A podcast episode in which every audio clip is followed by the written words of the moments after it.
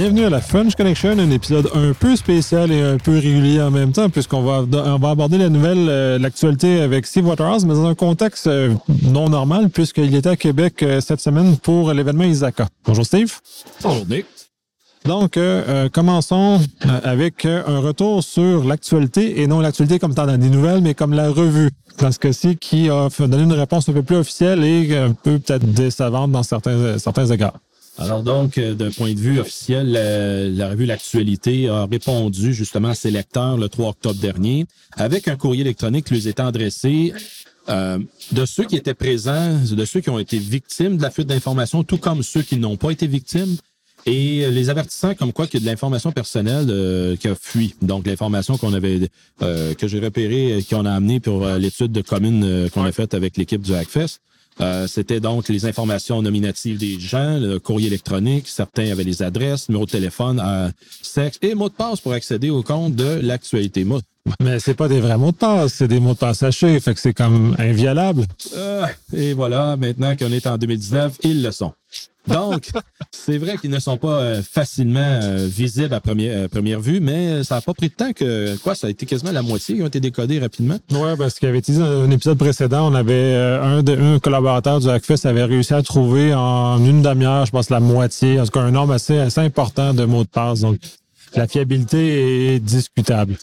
Tout comme euh, l'utilisation des mots de passe, où, que, encore une fois, il faut euh, souligner le fait que des mots de passe sont faciles à deviner quand que le, le, mot utilisé est facile, qui fait partie d'un dictionnaire, etc. Mais donc, si je reviens à la, correspondance de l'actualité qui est apparue, cette correspondance-là mentionne encore une fois les, les, faits, mais on distorsionnait un peu la, ligne de temps parce que dans les, les faits, l'enquête, euh, plutôt les, la fuite d'informations, les a été apportée non pas le 15 on disait-tu le 15 euh, du mois? Mais bien, attends. c'est lors de l'enregistrement de l'épisode 120 que ça avait été, qu'on l'avait, euh, qu'on l'avait mentionné, ouais. Et euh, par, par avant, je veux dire, Damien, il avait rapporté, il avait, il avait déjà détecté cette fuite d'informations-là parce que c'est des données qui datent de quand même quelques années. Mais à ce moment-là, l'actualité avait puis ils ont même nié au début de cette d'avoir rapporté l'information on est que c'était de l'information actuelle. Oui, dans le temps, c'est vrai que ça date pas d'hier, mais il reste toujours bien, c'est de l'information qui a été vérifiée comme étant de l'information vraie. Le vrai monsieur répondait au vrai numéro de téléphone qui a été appelé. Ben, pas actuel, euh, euh, tu changes rarement de numéro de téléphone, on change rarement de nom, puis on change rarement d'adresse. Donc, même si l'information a été trouvée il y a déjà un certain temps, elle demeure d'actualité, elle demeure encore valide probablement pour une grande majorité des gens qui sont sur cette liste-là. Donc, c'est un, c'est jouer un peu sur les mots. Là. Voilà. c'est pour ça que c'était bizarre. Et donc, dans la lettre qu'il a envoyée aux gens, mentionne qu'ils prennent au sérieux, évidemment, la fuite d'informations. Parce qu'au début, ça n'a pas vraiment pas été pris au sérieux. c'est ça que je trouve qui a été dommage. Ils ont vraiment pensé qu'on était une gang de Yahoo, qu'on voulait juste euh, distribuer de l'information juste pour faire mal à l'organisation, alors qu'on a rapporté, on, euh, on a rendu un service public, là, on a rapporté une fuite d'informations et cette fuite d'informations-là a été mal gérée dès le début par cette organisation-là parce qu'ils n'ont pas cru à ce que possiblement l'information était véridique, ils n'ont pas fait de vérification. Puis il y a même euh, des articles de journaux qui ont changé par rapport à notre explication qu'on les a apportée. Là. Tout à fait. Mais le problème, c'est que l'information est devenue publique. Si ça avait été une fuite privée dans le dark web ou des choses comme ça, je peux comprendre un peu la résistance, un peu ce qui ce qu'il y a. Mais là, dans ce, dans ce cas-ci, c'est pas justement comme tu dis, on voulait pas nuire à la réputation, mais l'information était publique dans un site public et dans lequel on avait euh, un effet réel sur, euh, sur la vie des gens. Fait que c'était n'importe qui, en fait, qui, qui avait accès à cette information-là, exactement. Tout à fait. Fait que devant ça, Nick, euh, ce que j'amène, c'est que tant mieux, là, maintenant, c'est le commissaire à la vie privée du Canada est informé, donc les autorités sont au courant. Et là, il y a, j'espère, en tout cas pour les, les 3400 personnes qui ont été impactées par cette fuite d'informations-là, vont pouvoir se faire donner au moins euh, un 3 à 5 ans de, surveillance de dossier de crédit. Pour certains, ils vont peut-être avec le quatrième, mais... C'est comme les sentences de prison aux États-Unis, c'est cumulable. ouais, s'ils pourraient mettre ça à un bout de l'autre, il y en a qui auraient 15 ans de surveillance. Ça serait pas bête, ça, parce que... Ah oui, sinon, là, ça devient niaiseux, parce que si tu dis à trois fois, ah ben là, tu peux juste t'en servir 4 ans, tu peux pas après, ben non, mais là après, à la suite de l'autre. Mais c'est ça. Au moins, c'est connu, euh, l'organisation. Et le message a passé à tous les, les, responsables d'organisation, de société. ben, c'est qu'il faut assumer ses responsabilités en toute part lorsqu'on a de l'information qui est identifiée à l'organisation. Ça veut pas dire parce que, parce que dans ce cas ici, c'est, ça appartenait à Rogers dans le temps de la fuite. Et là, ça appartient à un autre consortium, mais il reste pareil, c'est des gens qui se sont abonnés au produit qui est l'actualité. Tout à fait. ouais, c'est ça. C'est peut-être un débat intéressant de voir le changement de propriété, donc le changement de responsabilité. Puis je pense que l'acheteur demeure responsable de, tout le patrimoine de ce qu'il a acquis. Là. là-dessus, là, quelque part dans, les dossiers légaux, là, euh, me semble que ça doit être écrit là-dessus.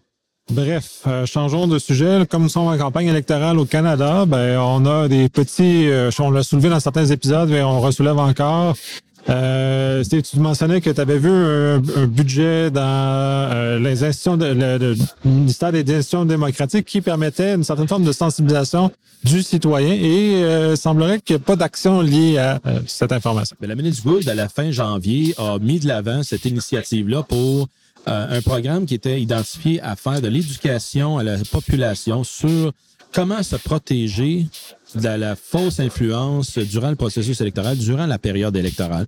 Et une enveloppe de 7 millions identifiés. Euh, donc, on parle de janvier 2019. On est rendu, Nick, octobre. Octobre. Et moi, j'ai pas vu d'annonce, en tout cas, ni non plus de, de euh, vraiment que le ministre soit mis de l'avant et dire voici le programme qu'on a parce que j'étais très curieux de voir comment ce qui était pour articuler justement l'utilisation de ce 7 millions de dollars-là. Et ma question, je l'ai lancée à l'institution démocratique, autrement dit à la ministre Gould. Ça fait trois semaines, toujours pas de réponse. Euh, doivent être bien, bien, bien, bien busy dans la période électorale. Faut, faut, être compréhensif, n'est-ce pas? Et, le, ce que je m'attends d'avoir, donc, c'est de comprendre, un, sais que ça a été utilisé, deux, par qui? Puis si c'est juste une annonce bidon, puis qu'après ça, ils ont lancé l'utilisation de cet argent-là à l'interne, c'est assez ordinaire. Ouais, ben, si ça sert à aider le citoyen, je pense qu'on n'a pas de preuve que ça l'a été fait. C'est un peu dommage. Puis on, revient toujours sur le fait que c'est important de diffuser nos efforts de sensibilisation, puis que d'être fier de ces choses-là. Je serais c'est trop. je m'attendais que le, le présent podcast et une enveloppe de 700 000 au moins qui lui soit octroyée pour donc moderniser ses équipements. Tu sais, là. ça, ça, oui. J'aurais apprécié ça pour nous aider à avoir de meilleurs micros et de meilleurs équipements. mais voilà. Se bâtir un studio, maintenant, là, faut le faire. Oui.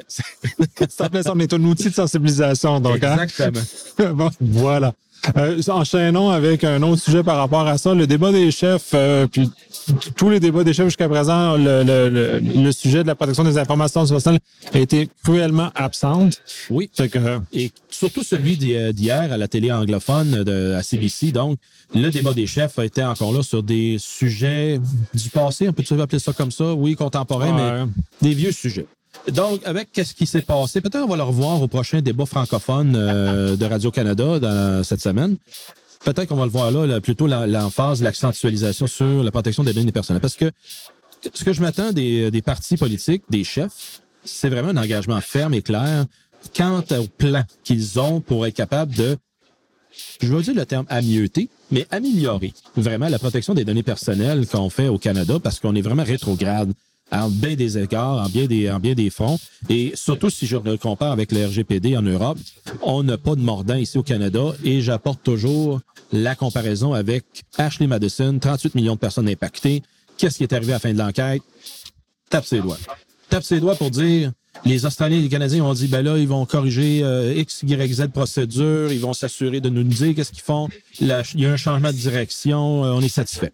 Ça a été vraiment ça la conclusion. Ouais, puis les dommages pour les gens sont réels. C'est ben ça. Puis le problème, on revient souvent là-dessus. Les dommages sont réels. Puis il n'y a pas d'action euh, qui, mettons, rééquilibre la force des, des, des pouvoirs dans ce cas-ci pour mieux défendre le citoyen qui est désarmé face à ça. Fait qu'on se retrouve encore dans, dans un vide juridique et euh, réglementaire qui vient. Euh, Bref. Oui, c'est le citoyen, je sais pas, Nick, t'en croises aussi des gens là, qui te posent la question, là, qu'est-ce que je fais pour me protéger? Euh, cette semaine, j'ai une dame de 78 ans qui m'a écrit, là, ça n'a pas rapport à de l'ATI, mais elle était victime de Capital One, donc fuite d'informations personnelles.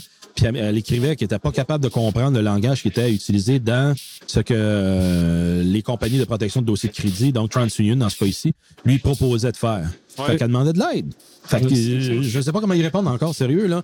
Et euh, beaucoup de questions euh, depuis les derniers mois affluent dans ma boîte de courriel pour demander de l'aide comme ça, comprendre la situation. Et c'est malheureux, mais la population est laissée elle-même. Ouais, j'ai la même situation dans mon entourage où je me fais ça régulièrement solliciter parce que les gens sont souvent démunis. Puis on parle pas juste de des personnes euh, plus, plus âgées, même les plus jeunes sont pas une compréhension nécessairement très très grande de ce que c'est là. Donc, mais puis enchaînons là, euh, d'une équipe là, euh, multidisciplinaire pour la protection des attaques contre les élections. C'est une, équipe euh, de, menée mise sur pied par, encore une fois, la ministre Gould avec la, ministre des Institutions démocratiques, qui inclut la GRC, le, le Centre de sécurité des télécommunications, Affaires mondiales et le Bureau de conseil privé. Ces entités-là ont tous les éléments, ce sont les quatre éléments nécessaires pour être capable d'intervenir envers une influence extérieure envers le processus démocratique canadien, pour être capable à ce moment-là d'avoir des, des élections faut pas dire le plus peu possible. Oui, ben, qui atteignent l'objectif démocratique. Voilà, merci, très bien dit. Et de cette façon-là, parce que je suis intéressé, qui serait euh, quand même euh, pratico-pratique à avoir, donc euh, peut-être un rapport mi-mandat maintenant, parce que mi-mandat, on est rendu pas mal au milieu des élections. Oui.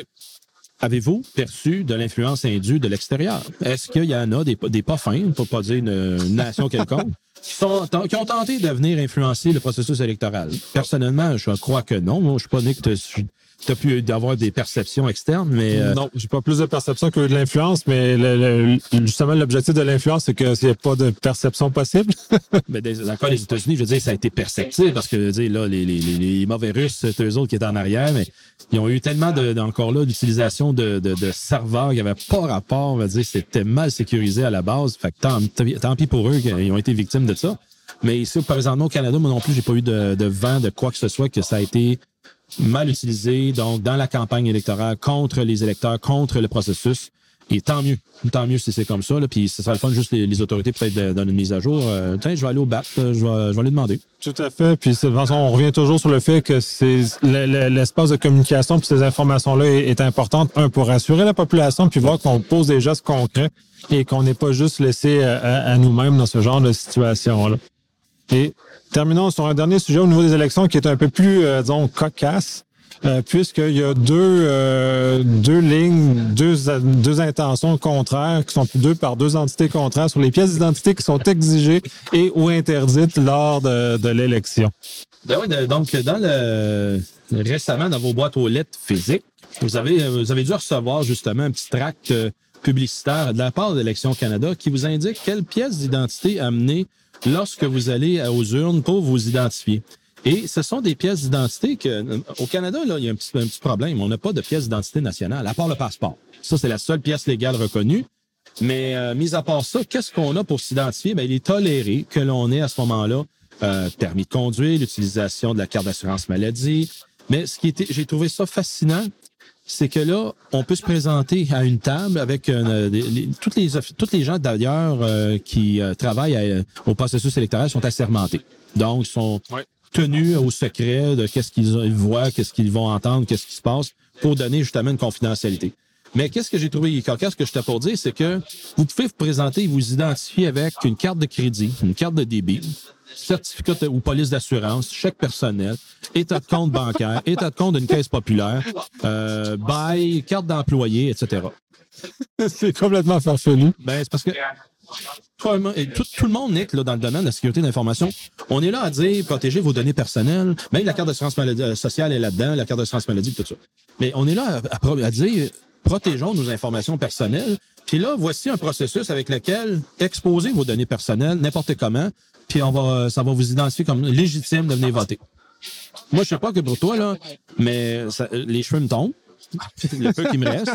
oui. Et après ça, euh, ça prouve encore une fois le besoin d'une carte d'identité nationale, même pas électronique, juste signée et tampée par le gouvernement, dire Hey, ça c'est toi, citoyen, voici, tu es ça cette oui. personne-là. Oui, puis ça serait une belle façon de se débarrasser du numéro d'assurance sociale à ce moment-là comme étant un, identificateur unique au niveau euh, national parce que, un, c'est pas une carte d'identité, c'est vraiment juste un numéro de dossier fiscal. Exactement. Fait que faut, faut se calmer avec ce que c'est, puis il faudrait avoir, comme beaucoup de pays ont des cartes nationales euh, d'identité qui permettent justement, le passeport sert à ce genre de choses-là parce que pour l'obtention du passeport, il y a un certain degré de vérification qui est fait et oui. qui, qui, qui, assure une certaine forme de fiabilité de, de ce document-là. Il faudrait avoir un document équivalent, mais sans être nécessairement un passeport ou quitte à ce que ce soit le passeport qui soit le document qui, qui soit ça. Là. Vous avez, il faut un document avec un, niveau euh, peut-être un peu plus élevé qu'un compte d'hydro ou euh, une preuve que genre je paye je paye des taxes que comme quoi je possède ça. je peux je peux prendre ça chez n'importe qui puis euh, la personne s'en rendra même pas compte. Exactement, exactement. On va se représenter dans plusieurs bureaux de comté, puis si on apprend tel nom dans tel comté, là, après ça, on se manufacture une facture. Là. Puis c'est pas des documents qui sont très difficiles à oh, forger, donc hein, c'est pas. Euh, c'est pour ça que ça me surprend. Là, vraiment, le Nick, là, je l'ai amené le point parce que c'est vrai. On est, on a, il y a eu combien d'incidents de sécurité, de perte d'informations, vol d'identité, puis on a cette ouverture-là pour favoriser le vote. Je suis bien ouvert à ça, mais je trouve qu'il manque de rigueur. Il y a ça, puis en même temps, est-ce que l'officier de, qui va vérifier la pièce dont une facture est en mesure de vérifier que la facture consommée est légitime? Puis c'est tout le volet de, vérification, puisque nos pièces d'identité, comme le permis de conduire et la carte d'assurance maladie, euh, le gouvernement a fait beaucoup d'efforts pour que ce soit plus difficile à, trafiquer. Euh, le cas d'une facture de Hydro-Québec ou de Bel Canada, ils ne mettent pas ce même degré d'énergie-là pour la rendre non falsifiable parce qu'ultimement, ils ils s'en balancent. C'est ça. Et ça, les autres, c'est pas leur mission. Donc, euh, puis les autres, ils veulent juste euh, faire un état de compte puis nous permettre qu'on les paye. Fait que c'est sûr que pour se faire payer, ils sont toujours très contents. Là. Exactement. Et voici, euh, c'est ça qui est, qui, est, qui est ironique parce que euh, dans le, congrès où ce qu'on est aujourd'hui enregistré, donc euh, au congrès de l'ISACA Québec, ça porte sur les défis des technologies émergentes, dont les identités numériques. Il y a eu quatre, même c'est pas cinq présentations à ce sujet-là. Et c'est ça qui est le point en Belgique, en France, en Estonie, en Brésil, en Inde. Ils ont mis de l'avant, ils ont pris l'initiative. Il y a une initiative canadienne qui a été présentée ici ce matin et que, wow, beaucoup de joueurs, beaucoup de gens parlent de qu'ils ont un plan de match. Mais écoute, euh, Nick, je l'ai implanté à défense. Euh, j'ai contribué à l'implanter à défense en 99. On est 20 ans plus tard. On est toujours au même point dans la population canadienne, alors qu'il y avait déjà un plan en 99 de l'amener jusque chez le citoyen, mais pour une raison logistique, comme on m'a expliqué de m'emmener, ça allait arrêter en 2001, tabletté. Fait que, euh, on est toujours à cause départ. Oui, c'est pas question. En tout cas, on, a, on va avoir l'occasion d'en rejaser puisque je pense que comme il n'y a pas de solution qui est apportée, puis comme on l'a déjà discuté dans cet épisode-ci et dans une multitude des épisodes, ça va revenir tout le temps parce que c'est un problème qui est non résolu au niveau canadien. Oh, non. Euh, puis ce serait intéressant qu'ils finissent par l'être à un moment donné. Puis euh, comme tu disais, là, au niveau des débats, il n'y aurait aucune discussion de ce côté-là. C'est peut-être parce que les médias ne sont pas intéressés par ce sujet-là, qui n'amènent pas le sujet pour forcer la, discussion. Ben, je pense que c'est déjà entendu dans les sphères euh, du gouvernement, surtout euh, au Québec, le ministère, euh, ayant parlé avec lui récemment, il, il, il a ça à son agenda. Mais est-ce que à ce moment-là, vu que l'identité, ça devient une compétence fédérale, vu qu'on parle d'une identité pour le Canada au complet, ou bien ça va devenir une, une compétence provinciale et juste la province va créer une identité provinciale? Ben, c'est ce que j'ai compris que le fédéral veut pelleter ça dans le cours du provincial dans ce cas-ci, parce que ça, ça, lui, ça lui pue au nez de le faire, de faire l'exercice, ah, mais est-ce que c'est une bonne façon? Je crois pas parce que parce que faudrait avoir une carte, surtout dans le cas d'élections fédérales ou ben dans les cas d'événements nationaux, euh, c'est une carte provinciale. Les, coûts que ça va engendrer quand tu déménages. Il y en a qui déménagent d'année en année d'une province à l'autre, là. Hey, combien de temps ça combien de temps ça fait? Tu sais, là, ça prend, mettons, trois semaines, six semaines à produire une carte d'identité, puis tu changes à chaque année de province. Pardon. ben, c'est ça. Puis, en tout cas, bref, euh, c'est un sujet qui va revenir. On n'a pas terminé d'en parler. Ça va être. C'est toujours, j'ai l'impression, d'être d'actualité pendant un certain temps. Euh, puis basculons vers des sujets un peu plus, euh, encore en termes d'invasion dans la, dans la vie privée. Non, c'est classique. Reconnaissance faciale euh, d'un point de vue national en France. Il y a des projets qui avancent déjà depuis un certain temps. Euh, c'est un peu euh, questionnable. Ben, questionnable, mais inévitable, malheureusement. Le gouvernement français, ça fait quand même plusieurs années qu'il étudie la possibilité d'utiliser la reconnaissance faciale à des fins de documentation et surtout, évidemment, officiellement, d'authentification des gens dans tous les aspects publics donc de l'appareil gouvernemental. Et tout ça aussi, ça va dans l'optique que ben, le gouvernement américain le fait de plus en plus. On en parlait juste après. Et, l'idée là-dedans, c'est comment, OK, qu'est-ce qui force le gouvernement à faire une documentation si serrée? Puis je dis le mot documentation parce que normalement, on est enregistré comme citoyen dans un pays. Le gouvernement connaît d'où on, est, qui on est. Euh, pourquoi il y a besoin de davantage de connaître, systématiquement euh, reconnaître nos visages où qu'on va? Ah, il va dire, ah, c'est pour, hors de tout doute, être certain que tu es toujours la bonne personne, puis que c'est unique, qu'il n'y aura pas de falsification ou quoi que ce soit. Peut-être.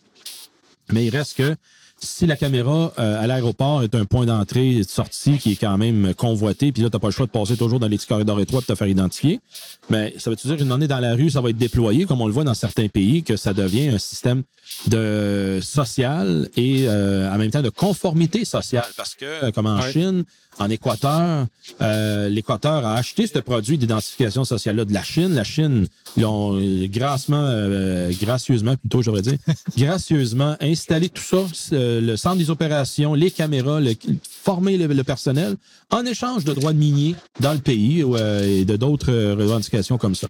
Fait que donc, le gouvernement, c'est-tu vraiment là qui veut s'en aller avec son idée d'avoir de la reconnaissance faciale, donc faire un contrôle plus serré de la population, ou bien c'est vraiment pour faire une, une authentification positive des gens. Ben, si c'est le cas, on revient à notre question, à notre sujet précédent. Commençons par le début avec une, carte d'identité nationale. Puis après ça, on pourra l'accoupler avec, euh, le complémenter, j'aurais dire, avec la, reconnaissance faciale. Il me semble que ça serait logique comme, comme déroulement. Ça serait une façon, mais c'est très euh, troublant. Parce que même les Américains puis les Anglais euh, font utiliser des caméras de surveillance. Ils font de la réassociation des, des informations biométriques du visage pour réussir à remonter tout, tout ça. Donc, euh, où on s'en va? Est-ce qu'on s'en va dans une société totalitaire comme on voit en Chine où ils surveillent les gens de façon constante, où on, croit encore à la liberté individuelle et un certain degré de non-surveillance de nos activités dans l'espace euh, public? Euh, encore la semaine passée, il y en a un que, parce que critiquer la parade militaire, il s'est fait ramasser. il n'est plus de, il est plus en circulation. Là, il, est il est vraiment en détention. Puis c'est juste encore là une image que médias sociaux, euh, surveillance faciale, fait en sorte que, un peu, là, euh, le, mot liberté, veux-tu dire quelque chose? Et le mot de vie privée, veux-tu dire quelque chose? Ben, c'est ça, c'est où on s'en va avec ça, c'est quoi nos objectifs, puis est-ce qu'on va vraiment à la bonne place avec tout ça? Est-ce que finalement, c'est pas juste des outils de contrôle qu'on se fait imposer sans même s'en, rendre compte? Puis. Ben, pour ça, comme citoyen, ben, il faut questionner nos élus et aller cogner à le bureau puis dire Monsieur, Madame l'élu, c'est pas pour ça que je suis ici. Je travaille. je vous paye votre salaire avec mes impôts pour que vous défendiez mes idées. Voici mes idées, mais il faut les faire valoir. Combien de fois je vois dans des assemblées publiques, les gens ça bitch euh, sur euh, Facebook, sont des centaines à dire oui, oui, oui, tu as raison. Euh, Madame X, t'as pas d'affaires. Ben, venez en parler au conseil, que ce soit le conseil de ville ou à l'assemblée du, du député. Toujours deux, trois personnes. Pas plus. C'est ça qui oui, ça, la crédibilité du processus démocratique. Oui. S'il n'y a personne qui s'intéresse au processus démocratique, ben, le totalitarisme s'installe progressivement. Par lui-même, sans même qu'on s'en rende compte, dans une certaine forme de confort dans lequel, euh, hmm. dans lequel on avance, parce qu'ultimement, c'est confortable, ça, c'est facile, c'est pas compliqué, voilà. c'est facile, en tout cas, bref. Puis, euh, terminons encore, terminons sur euh, encore la raison spatiale, dans ce cas-ci, dans du pré-dédouanement à l'aéroport de Québec. Ben, L'aéroport de Québec veut vivre justement une certaine autonomie euh, permettant aux voyageurs en partance de la ville de Belleville de Québec euh, d'aller à l'extérieur en vacances, mais euh, pour ce faire aux États-Unis, il faut qu'ils descendent à Dorval, si mon souvenir est bon, et, ou bien qu'il y a un transit qui est fait, il faut qu'ils passent le dédouanement à partir de Montréal. Euh, c'est un peu ça que le, certaines euh, personnes, dont le président, le, directeur de l'aéroport de Montréal, euh, dit. Il veut amener justement que le, dédouanement se fasse à, ici à Québec, mais au coût de 75 millions qui était estimé, ce dédouanement-là. Et pour réduire la facture, on propose à l'aéroport de Québec d'avoir un dédouanement avec de la reconnaissance faciale. Autrement dit, si le visage d'une personne d'intérêt figure sur la, no-fly list américaine, euh, là, les lumières vont partir et la personne ne pourra pas quitter Québec. OK. Mais que fait les Américains avec la photo de la personne avant de partir, si la personne est légitime, peu importe? Est-ce qu'il y a une entente avec le commissaire à la vie privée du Canada comme quoi que les photos euh, documentées par la douane américaine sont retirées après un certain temps? J'avais déjà lu que oui, mais euh, j'ai des doutes. Je je suis pas convaincu. L'appétit de surveillance des Américains ne laisse pas présager ce genre de choses-là. Euh, ça serait dommage qu'on soit pas capable de se défendre face à ce genre de situation-là, mais dans tous les cas, euh, il faudrait avoir un, texte clair sur le fait que l'information n'est utilisée que pour euh, la fin qu'elle est euh, qu'elle est destinée, un peu comme toutes nos lois. De toute façon, les lois de protection au Canada sont de cette nature-là. Si tu utilises un document en dehors de sa fonction initiale, tu dois, tu, ne peux pas. C'est juste non autorisé selon nos règles. Est-ce que les Américains font la même chose? Est-ce qu'ils permettent de tracer qu'est-ce qui se passe aux frontières, eux autres? Est-ce que nous fichent finalement? Fait que, finalement, ils savent qu'on a décollé à tel endroit, puis qu'on a atterri à tel endroit, puis quand on se prend dans la ville, ben, les systèmes de surveillance nous suivent, puis ainsi de suite. Est-ce qu'on se retrouve dans cet état-là encore une fois? Est-ce qu'on se transforme en Chine? Il y a quelques mois, il y a la compagnie américaine qui fait le, scan des plaques d'immatriculation. Ouais, ça a fuité, oui. Voilà. Fait que donc, il y a du Canadien qui était là-dedans. Oui. Qu'est-ce qui était le Qu'est-ce qui était la conclusion du commissaire à la vie privée du Canada? Est-ce qu'il y a eu vraiment euh, en, infraction à la vie privée de, citoyens canadiens? On ne l'a jamais su, on ne le saura jamais, probablement. Mais ça, ça a mis un effet, un effet que nos autorités, il faut qu'ils soient un peu plus fermes parce que la donnée, elle se promène à vitesse grand V par toute sa planète. Il euh, faut peut-être juste, encore une fois, affirmer c'est quoi les paramètres. Et si c'est moi qui les ai pas en tête, là, parce qu'il y en a des politiques et des paramètres qui sont euh, sur le marché, ben, il faudrait peut-être qu'on se fasse éduquer. Oui, tout à fait, mais c'est encore là, c'est le, rôle du, euh, de l'État de protéger les citoyens. C'est quand même ça le rôle. Il me semble que j'ai lu ça, oui. Oui, c'est un peu l'objectif. Puis même si dans l'ère numérique, la, nature de la protection a changé, il faut quand même que l'État s'adapte à ce changement-là et protège adéquatement ses, euh, citoyens contre, euh, contre tout ce qui pourrait leur arriver, là, dont ça, c'est un, un, des cas qui pourrait leur puis rebrander notre information, la retrouver dans des bases de données. Puis il n'a pas dit que c'est pas un sous-contracteur américain qui manipule ça, puis coup pouf, notre, on a une fuite d'informations de Canadiens avec notre, notre visage. Nous, tous les endroits où on a été aux États-Unis, par exemple, puis, se retrouvent sur les internets euh, du jour au lendemain. Non, on n'a pas fini d'en parler, Nick, c'est sûr. puis j'aimerais juste que justement les. les, je vais ramener le débat. Je, vais vraiment faire je vais vraiment aller vers mes espions, puis on va aller porter l'information dans le processus électoral. Il faut, vraiment que ça apparaisse au débat, ça. Oui, puis il faut qu'il y ait aussi clarté de, de, ce qui se passe avec nos informations. Puis c'est un peu un point, moi, ça m'achète énormément de ne pas savoir ce qui est fait, que dans le contrat d'utilisation, on n'explique pas, puis même entre États ou entre compagnies, euh, dans les cas où mon information euh, est manipulée sans que je le sache, euh, dans le cas des douanes, par exemple, euh, puis que ça m'est imposé parce que si je le fais pas, je peux pas, je peux pas circuler. Donc, euh, dire, on comme, on peut essayer de refuser, mais je pense que c'est Patrick qui avait essayé de le faire à un moment donné. Puis tu, si tu fais ça, euh, tu passes par le chemin long et pénible d'une fouille et dans une petite cabine. Donc, euh... aussi. Moi, euh, quand ça a commencé, ces affaires de tourniquettes là, là, non, I want to opt out. Puis très professionnel, les gens avec euh, qui j'ai interagi, il n'y a pas d'abus de quoi que ce soit. By the book, il expliquait tout ce qui est à faire, tel que c'était écrit dans, dans la façon de faire. Bien correct. Mais en même temps, tu sais, je sais pas si tu as vu récemment, c'est pas trop trop utilisé dans les aéroports canadiens. C'était déployé à grands frais, faire plaisir à quelques personnes, mais j'en vois plus beaucoup passer dans ce processus-là. Non, parce que les gens ne savent pas, parce qu'on s'habitue à la facilité. ça va Ils ont disparu. Il y en a physiquement, les boîtes ah ne sont plus dans les lignes de, sécurité. Ah, non. Tu regarderas ça la prochaine fois que tu iras à l'aéroport. Oui. Euh. oui. oui. ça va être. Euh, bon, bref. Euh, on va terminer l'épisode là pour cette fois-ci, pour va encore tomber dans, du, dans du totalitaire. Donc, euh, comme ben, si, si, vous avez l'opportunité, faites valoir à votre député, faites valoir euh, dans, dans l'espace public que euh, vos informations sont, ont une valeur puis que vous voulez qu'elles soient correctement protégées par l'État. Puis normalement, ben, vos élections, c'est une belle façon d'exprimer ça, donc profitez-en. Et oui? En terminant, messieurs, dames, n'oubliez pas le Hackfest 2019 qui a lieu ici à Québec le 1er et 2 novembre. Oui. Toujours à l'Hôtel Laurier? Euh, non, non, c'est pas, ouais, c'est Plaza. L'Hôtel Plaza sur le boulevard Laurier. Merci. Et, euh, il y a, euh, lisez le site web du Hackfest, donc à hackfest.ca. il y a plusieurs formations cette année. enregistrez-vous parce que les formations ont lieu avant le 1er novembre. Oui. Donc, c'est important de vous enregistrer correctement. Peut-être qu'il reste de la place. J'ai vu que ça, ça partit assez vite. Là, les, ouais, je ne suis pas au courant de, de, la disponibilité. Mais voilà, la plug est faite. Et de toute façon, euh, Steve, va, Steve va donner une conférence et je vais également donner une conférence. Donc, euh, si vous voulez faire un petit, un petit attard, on, on va être présent. Beaucoup d'informations va, va, va, être là. Ça va être trippant cette année. Ouais, pas le fun. À la prochaine. À la prochaine.